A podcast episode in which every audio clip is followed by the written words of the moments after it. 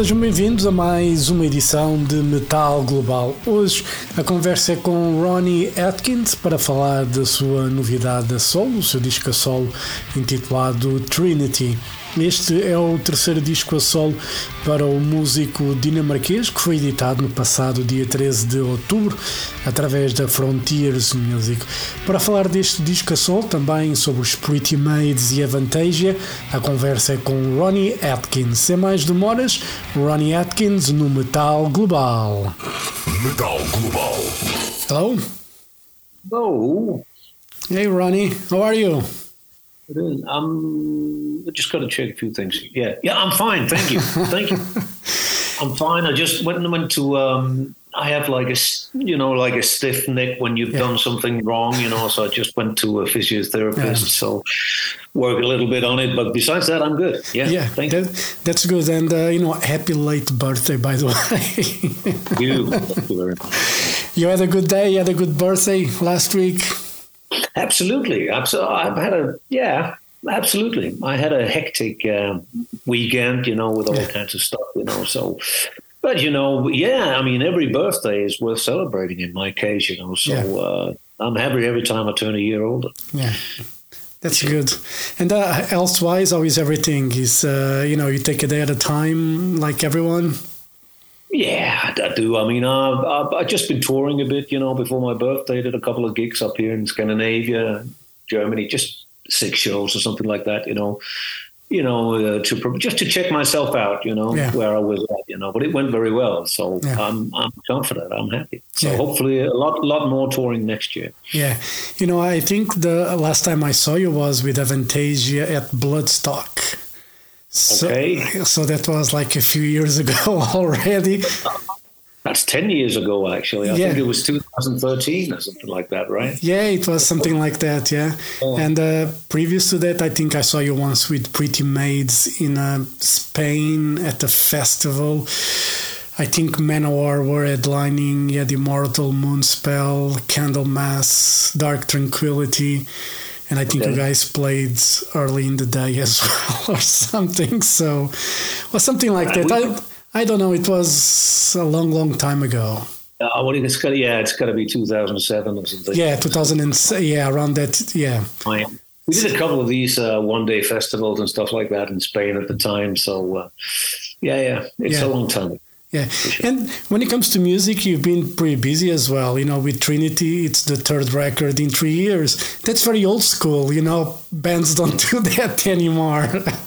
No, that's true, you know. But um, yeah, but I mean, I'm, uh, you know, it's a combination for me. You know, when I w- got hit by cancer, which I'm sure you Yeah. know about back then. Uh, so you know, as I said in numerous interviews, that was my way of. Uh, Focusing on something good, you know, Yeah. to not to think too much about things, and at the same time, uh, we had the the lockdown, the Corona thing, you know, Yeah. and and uh, I just had a lot of ideas and and counting, you know, and, and keep you know, writing songs these days, and uh, I just felt that I wanted to get it out of my system.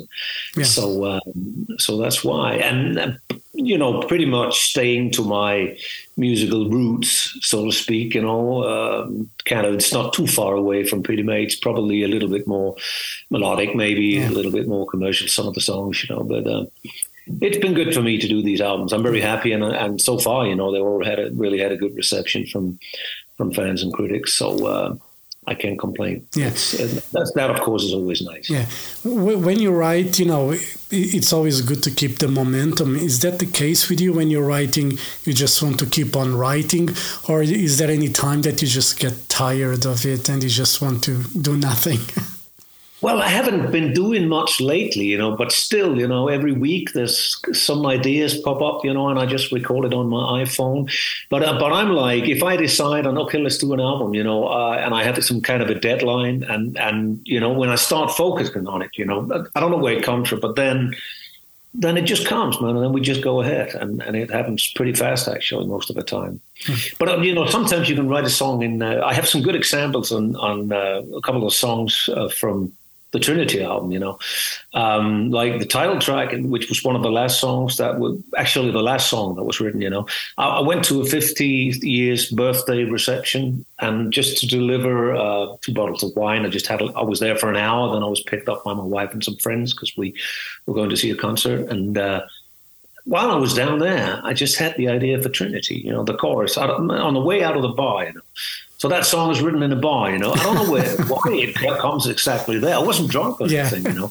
But it just I just had this melody, uh, the, the, the, chorus of Trinity. I just I gotta I gotta I called my wife. Hey man, hang on, wait, hey, wait five minutes. I've gotta go into some back in the yard or something and mime it into my and sing it into my iPhone, you know.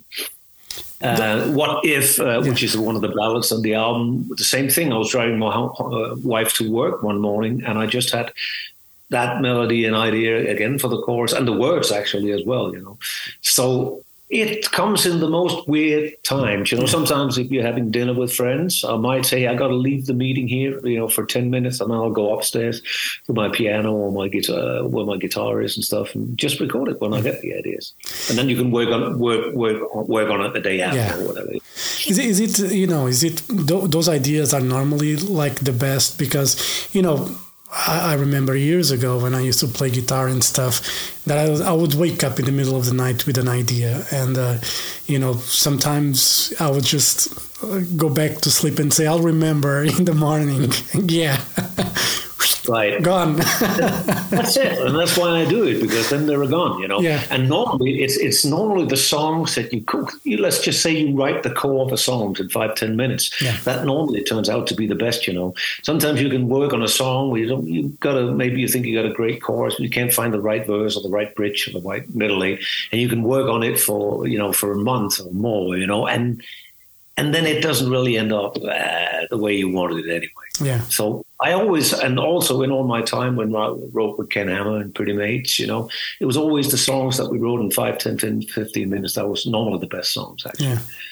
And, uh, you know, apart from those ideas that show up in the most, you know, uncommon place, uh, do you like the pressure of having to write music or that doesn't, you know, bond well with you?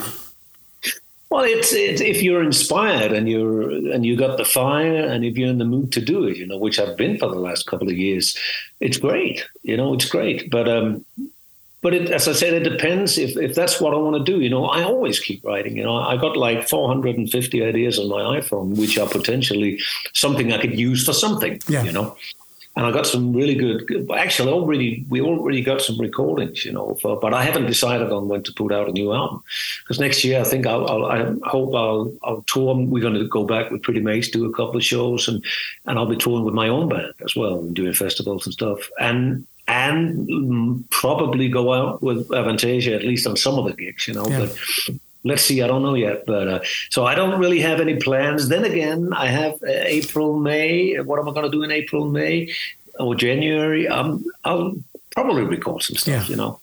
Yeah, and and for Trinity, you know, I, I know I was reading on the press that uh, you wrote mainly on the guitar.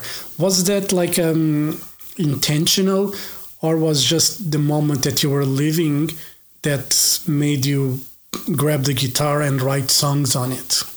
Yeah, it, it, was. I was just sitting fiddling around with the guitar, and you know, I got the riff from you know, for Godless, and you know, uh, "Ode to a Madman," stuff like that. Shine, you know, um, some of these, and actually "Raining Fire" as well. You know, which was an old riff, and I was just fiddling around with it. And then everything sort of just fall into place, you know. And so it, it wasn't really intentional. I mean, but it, it you know, it, it it um, it varies. If you write on a guitar, you know, it just gets more heavy. You yeah. write on a distorted guitar. If I write on a piano, that's normally where the ballads come, right? but also heavy stuff I can write on a piano. Yeah. You just I played on the. I'm not a great pianist. Uh, not a great piano player. I'm not a great guitarist, you know. But I'm I'm good enough to write music, yeah. and if I can't play it myself, I can mime it into my iPhone, you know. and I've got good friends who can play it for me. Yeah, well, that's you know that, that's that's good. And uh, you know, with this uh, Trinity, you know, like some kind of a trilogy of records, if we can say, from from you. Uh, you have already ideas. Are you? You have said that you don't know if it's going to be a solo record or if they're going to be for something else. But if you're going to do an, a next album, a next solo, you know, Ronnie Atkins record, do you have any idea what direction would you like to take it? Since you know these three records are a bit different from one another, uh, this one obviously ends up being the heavier one. But would you like for the next Ronnie Atkins album to be heavier, more balladish, or a mix of everything? well, I can't say now, you know, because sometimes you know, you know, the the main thing for me is a good hook line, you know, or a good riff good chorus, right? a good song and basically in generally you can you can take a song you can write a good song on an acoustic guitar and it sounds good and i keep working on it then i know it's going to be good and then, then you just got to decide okay where are we going to go with this you know because you can you can produce it into whatever you want you know yeah. it could be a pop song but it can also be a metal song a heavy song you know so i have, I have it's not that i sit down and say now now i want to do i just see the, the songs will kind of tell me which direction i'm going but i think it I would probably go more like uh, like a combination of all three. I don't think they're that different actually. Yeah. I just think Trinity maybe is a little heavier. I'll probably likely continue that way. Yeah. That, that's what I think. How, how, do you feel more comfortable? You know, you obviously, you know, with Pretty Maids, you know, the melodies are, you know, very important in any kind of music, at least in my opinion. You know, melody is very important. But what attracts you to the music? You know, after all these years of making music, what still attracts you to it? I think it's just something that I, you know, basically, I, I think I wrote my first song when I was 10 years old. I've, I've been in love with music in generally. I mean, I grew up, I got three siblings that are between nine and 12 years older than me, you know, so I grew up with a lot of stuff that they played from a lot of 60s music, early 70s music. And I fell in love with music since I was, I don't know, since I can remember. I mean, I've, some of the first songs I really remember is like songs from like 69, 70, like, like, uh, my Sweet Lord, you know, with George Harrison, uh, Hey Jude, the Beatles, uh, yeah. Bee Gees, all kinds of stuff from late 60s, early 70s. And that probably had the biggest impact on me. Um, and then I got into, uh, you know, kind of glam rock, you know, with the Sweet Slade, T Rex, and yeah. all this kind of stuff. And then later on into the more heavy stuff, metal, uh, like all the you know, Black Sabbath, which is probably one of my all time yeah. bands and, and that kind of stuff. But I remember songs like the Immigrant Song, you know, by Led Zeppelin. That's I remember that played on the radio when I was a little kid, and it took me years to find out who it was. Actually, yeah. it wasn't until I was 15, 16 I found out it was Led Zeppelin. The same with Paranoid. Yeah. So, um, and that was also a big hit on the radio back then. But um, what I, I, just love creating. That's basically the, be- the best part of it all is just creating a new song. Every time you create a new song, and and because you kind of and going on stage, you know, performing it yeah. for, for, for fans and stuff like that. That's what I've dreamed about since I was ten years old. You know, make my own music, make my own record, uh, and, go out on stage and play it for people. I used to play in all kinds of cover bands before I joined uh, yeah. Pretty Maids, but you know, so it's it's a childhood dream come true, really. Yeah. And uh, you know, I, I, remember I think reading that when you played with cover bands, and just prior to when you joined Pretty Maids, and prior to guys starting, you know, make your own music, there was a lot of Thin Lizzy in the um, in the covers that you guys did.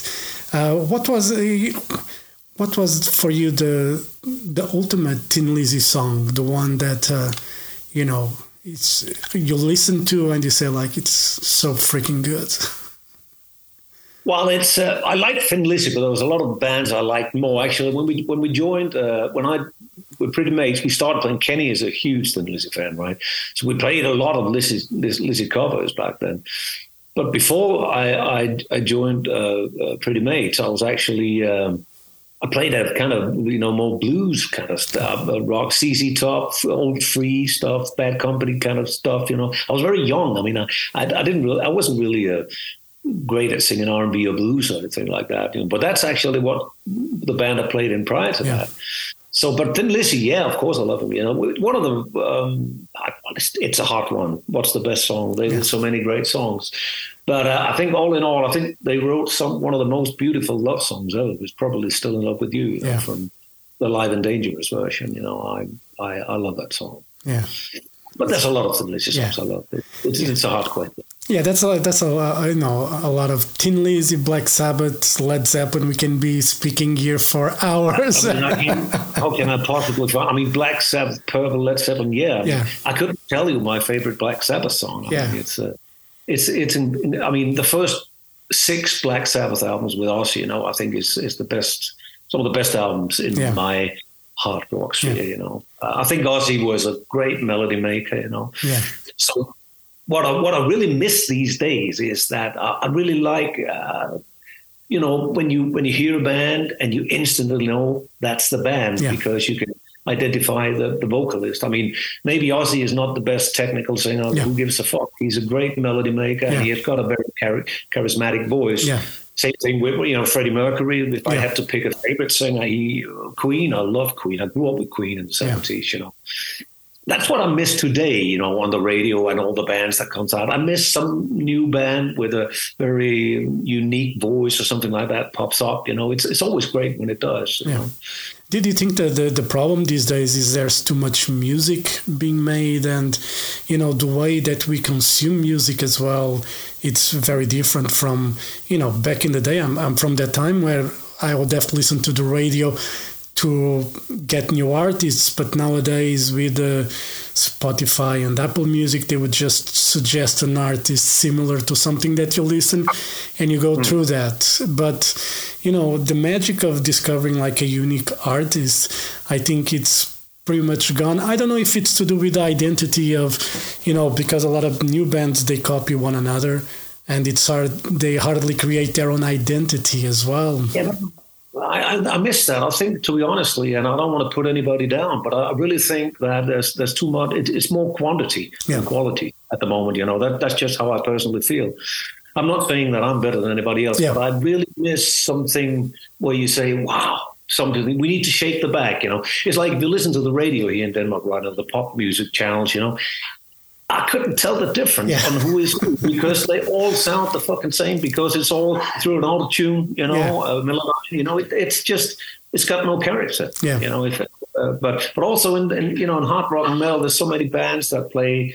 Uh, how I can I, it's really difficult for me sometimes Yeah. to tell the difference between some of these bands, you know. Yeah, it, that's the thing, you know, because thinking about it, you know, you, you could recognize when Jimmy Page was playing the guitar, you could recognize Ritchie Blackmore or, you know, Ian Gillan, or, for instance, Michael Schenker as a guitar player, you can recognize his style and you know it's Michael Schenker.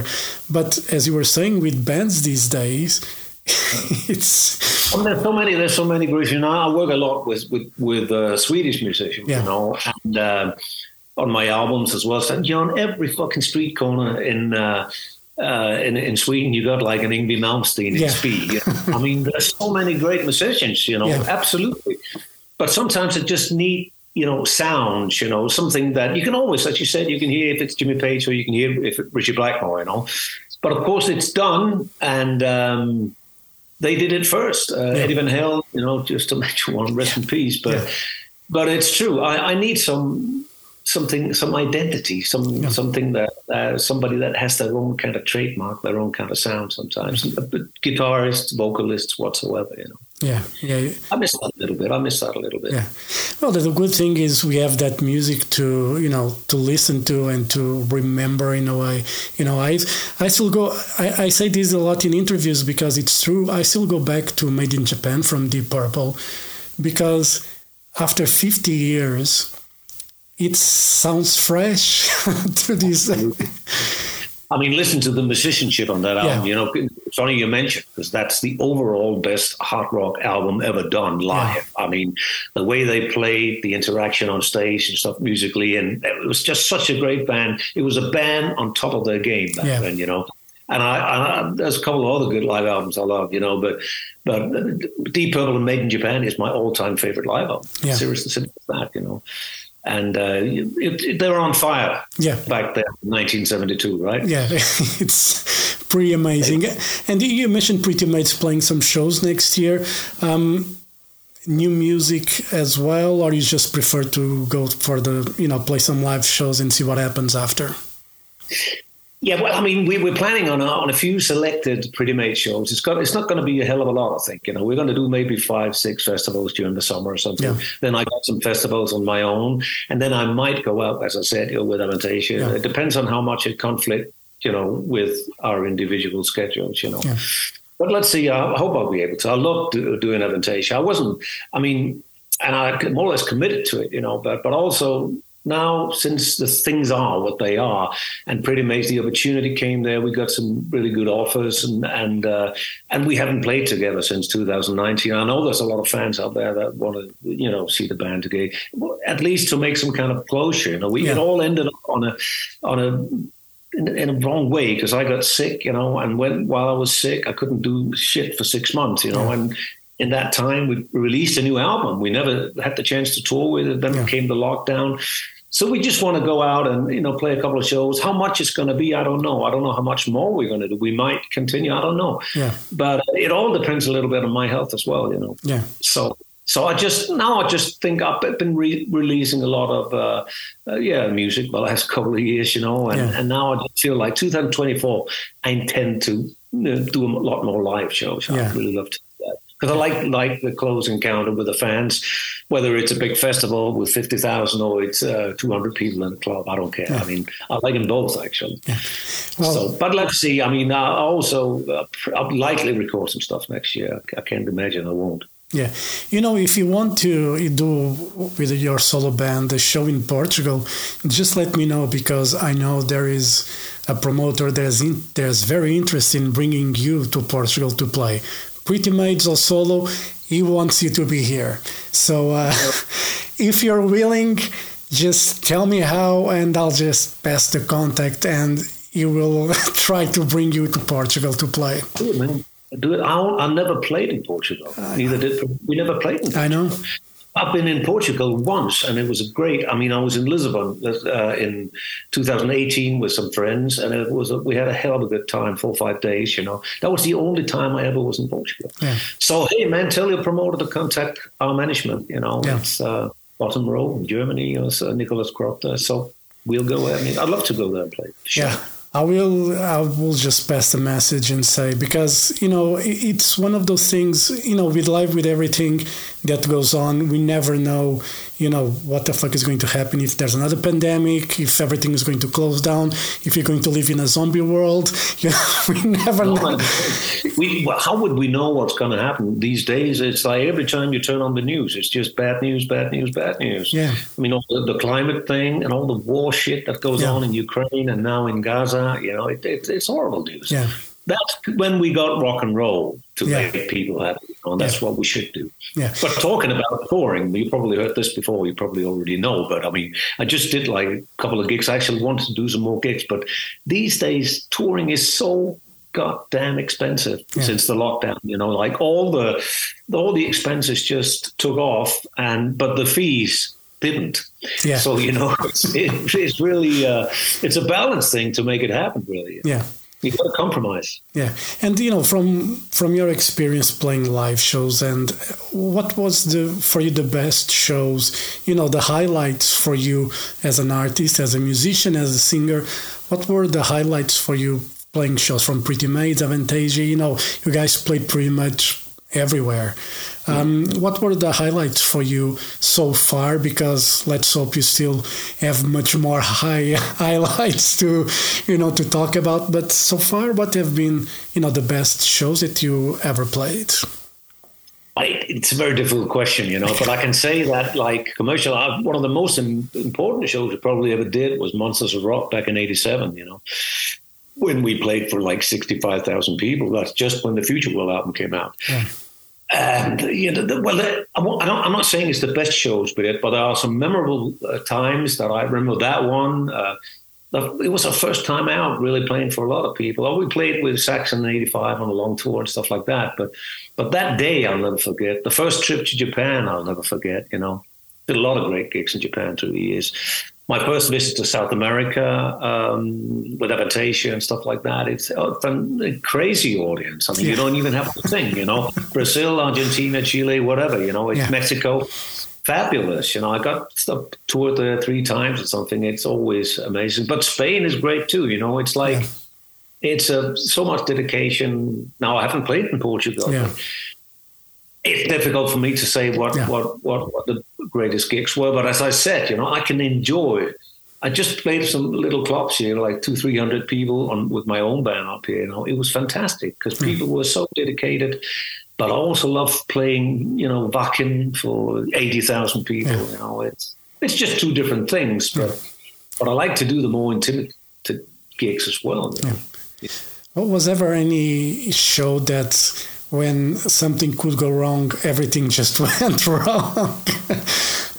Oh yeah, there, there, has been quite a few of those. You know, I remember we had we played the Alcatraz Festival a couple of years ago, where everything just kind of technically broke down and shit like that. You know, but that's what happens. Uh, I remember the, the a very sad memory about that is actually when we we um, we were to play after we played this this uh, Monsters Rock in Nuremberg in '87. We were to play the day after. We were supposed to play a place called Pforzheim, and we were on a roll. We were on fire. The band, you know, Future World was doing really good. We were very successful.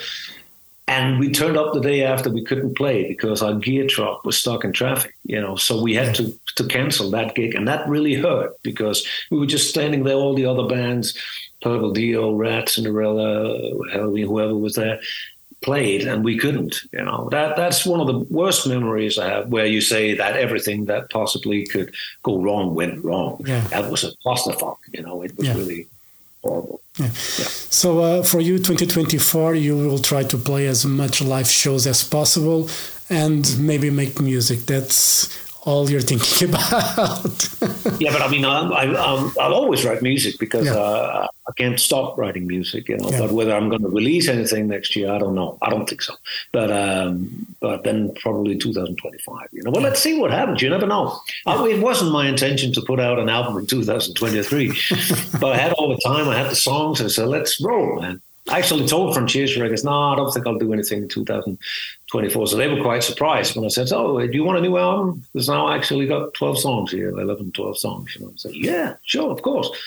So uh, that's why. Yeah, and if a project you know interesting enough shows up, you might just say, you know, let's do it. yeah, but I mean, you know, well, I, have been doing this Nordic Union thing and stuff yeah. for, for a couple of years. It's more like a studio project, but uh, yeah, but let's see. I, I get uh, you know quite a lot of offers to participate in this and that, but uh, or be guest vocal on this and that. You know, but I basically say no to most of it because I don't want to overexpose yeah. myself. It's not it's not because I'm arrogant or anything, but it's just I can I don't want to be on be all around. You know, yeah. I'd like to concentrate and kind of focus on on what I do now. And of course, if something really interesting pops up, I, I might not say that I might do it. You know. Yeah. So let's see. All right. But no plans right now. No plans. you know, hopefully, you know, next year I'll be able to see you with either Avantasia, Pretty Maids, or you know, your solo solo band. Either way, I'll be happy to see you again. You know, because it's been a long time, as I said. You know, last time was with Avantasia at Bloodstock over 10 years ago. I need more. yeah, sure, man. But hey, tell that promoter dude to contact. We'll, we'll come to Portugal. Yes. Okay, and, we'll, uh, we'll have some great old wine. Yes, we'll make that happen. I love, I love old wine, so I got to go to Portugal. But yeah. and you know, if you have a if you have like a day or two off, we go to Porto where they have the they have the port wines, you know, the cellars and everything. We can do, uh, you know, a round trip on the cellars and do various tastings. I did that once in the morning without breakfast, and at twelve. I could barely walk. I believe that. We better take a taxi. Yeah.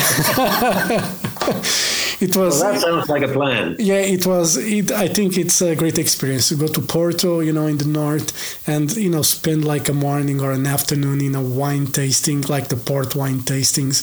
It's you know it's a great but experience. It's a day off, then. Yeah, yeah, it has to be a day off. it has to be a day off. I would love that. I would love that. Absolutely.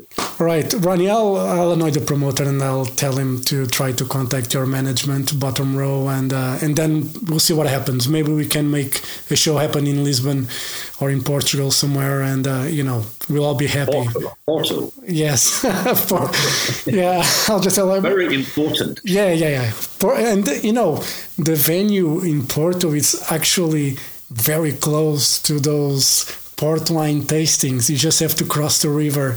It's Well, then it's decided. Yeah. It's decided. We go there, whether or not we're going to play or not. You know, it's all is. Yeah, it's the deal. Then I'll I'll talk to the guy anyway. Ronnie, thank you very much for for your time. You know, all the best for Trinity. You know, Avantasia, Pretty Maids, whatever you do, I'll keep an eye on it, and uh, hopefully we can cross paths next year. You know, in a festival or in a show somewhere. All right. So, thanks a lot, man. Nice talking Th- to you. Thank you very much. Have a great day and see you soon. All right. All the best. Thank you. Right. Thank you, Ronnie. Bye bye.